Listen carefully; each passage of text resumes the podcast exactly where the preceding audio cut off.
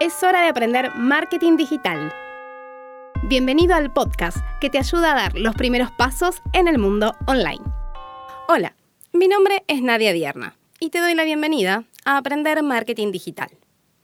En este episodio quiero hablarte sobre productividad.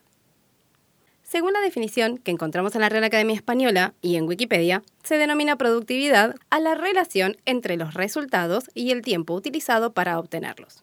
Cuanto menor sea el tiempo que lleve a obtener el resultado deseado, más productivo se es. Lo que vamos a buscar entonces es ni más ni menos que lograr hacer más en menos tiempo. Pero no con la perspectiva de transformarnos en robots, sino hacer lo necesario para lograr nuestros objetivos del mes, del semestre, del año o de la vida. ¿Y por qué te traigo hoy un episodio de productividad? Porque este es el primer episodio de marzo, que es el mes en el que para muchos arranca el año. Y qué mejor que empezar ordenados y enfocados de la mano de estas siete aplicaciones que nos van a ayudar a conseguir todo lo que queremos en el 2020. Vamos a comenzar. Agrupé las aplicaciones de productividad en cuatro categorías. Apps para hacer listas, apps de flujos de trabajo, apps para tomar notas y aplicaciones para controlar el tiempo. Vamos con el primer grupo. Las herramientas para hacer listas. Hay un dicho, no sé de dónde viene, que dice que lo que no se escribe no existe. Y bajo esa premisa, creo que es indispensable contar con una herramienta que te permita listar todo lo que tienes que hacer. Con el avance de la tecnología, hoy por hoy, puedes contar con aplicaciones que tienen su equivalente en la computadora y tener todo sincronizado en un solo lugar, sin importar desde dónde te estés conectando. Mis favoritas para estos son dos. To que antes era conocida como Wunderlist, y Keep de Google, que es la que vengo usando en el último tiempo. La ventaja de Keep es que puedes hacer listas colaborativas, listas recurrentes, como la del supermercado, por ejemplo. Puedes colocarles color y diseño si quisieras.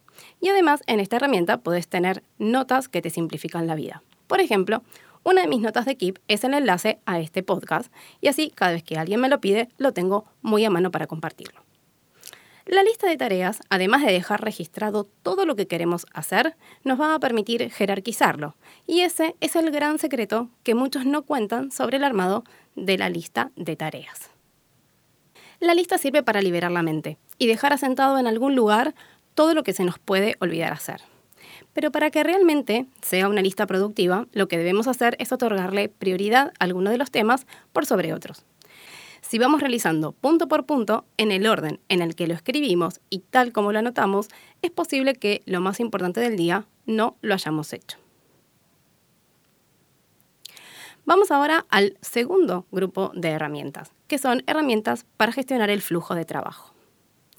Cuando gestionamos tareas entre dos o más personas o cuando gestionamos más de un proyecto a la vez, es importante ser organizados.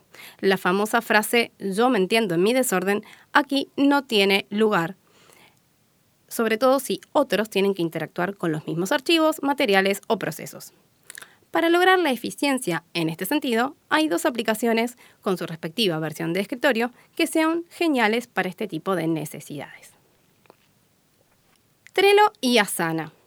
Como les conté en el episodio 21, cómo ser más productivo, yo estoy utilizando esta última hace algunos cuantos meses porque me permite gestionar de manera eficiente mi equipo de trabajo y todos los proyectos que administro al mismo tiempo. ¿Y por qué la elegí? Por la vista más despojada. No me molesta tener que hacer dos clics para llegar a una tarea, un archivo o una devolución de mis colaboradores. En cambio, al ingresar a Trello, el tablero que vemos desde mi perspectiva personal, me resulta abrumador. Están todas las tareas a la vista y eso me genera un poco de ansiedad. Ese es el motivo por el cual elegí Asana. Te dejo estas dos opciones para que vos pruebes y elijas la que mejor te convenga. Ambas plataformas cumplen muy bien la función de separar cada proyecto en pequeñas tareas que podemos manejar con mayor facilidad. Por ejemplo, si pensamos en desarrollar un sitio web, dependiendo de la cantidad de productos a cargar, textos a escribir, imágenes, videos, etc., nos podemos sentir abrumados por todo lo que hay que hacer. Entonces con Asana podemos separar el proyecto en mini tareas con fecha de vencimiento que nos permita cumplir con los plazos y lograr el objetivo sin colapsar. El tercer grupo de herramientas son herramientas para realizar notas. Y esto sucede que el momento de inspiración en el que tenemos una idea que no queremos olvidarnos puede encontrarnos en el lugar menos pensado. Y también puede suceder que varias ideas encadenadas a un mismo pensamiento nos vengan a la mente en diferentes circunstancias, pero no estar llenando de postis y papelitos por todos los rincones, lo ideal es centralizar todas las notas en un solo lugar. Para cumplir con esta misión te propongo dos alternativas. La más tradicional es Google Doc y tengo otra que es muy interesante que se llama Evernote. La primera es parte de la herramienta de almacenamiento en la nube de Google y la segunda es una aplicación súper interesante que, por ejemplo, permite guardar cualquier tipo de nota, lista, exportar de otras aplicaciones contenidos y hasta guardar allí mismo fotos y libros en PDF. La versión gratuita te permite conectar y sincronizar dos dispositivos, con un almacenamiento mensual de hasta 60 megas de contenido. Una de las grandes ventajas de esta aplicación es que podés tener todo junto en un solo lugar y no perder tu precioso tiempo buscando dónde habías guardado las notas de tu idea o proyecto. La última herramienta es para controlar el tiempo. Es la última pero no es la menos interesante. Esta es una aplicación que te ayuda a tomar descansos durante el tiempo de trabajo. Aunque parezca contradictorio, cuanto más descanses, mejor vas a rendir. Esta aplicación está disponible para celulares y como extensión de tu navegador favorito. Se llama Pomodoro y lo que te va a ayudar es a medir ciclos de 25 minutos de trabajo y luego, de cada ciclo, tomar 5 minutos para descansar. Cada cuatro ciclos hay un descanso un poco más largo de 15 minutos. En cada uno de estos breaks puedes levantarte de tu lugar de trabajo, mirar el sol, tomar agua, estirarte. Y así vas a aprovechar cada ciclo de 25 minutos haciendo mucho más foco y rindiendo mejor. Es posible que tareas que antes te llevaban una hora, a partir de la aplicación de esta técnica puedas hacerlas solamente en dos pomodoros. Si no querés descargarte más aplicaciones, podés ponerte la alarma en el celular y tomar el tiempo de esa manera. Aquí lo importante es la técnica del 25-5 y no la herramienta en sí. Espero que la pongas en práctica y que te resulte de suma utilidad la herramienta Pomodoro. Yo la vengo utilizando hace varios años y me ayuda a enfocarme y a tener ciclos de trabajo mucho más productivos.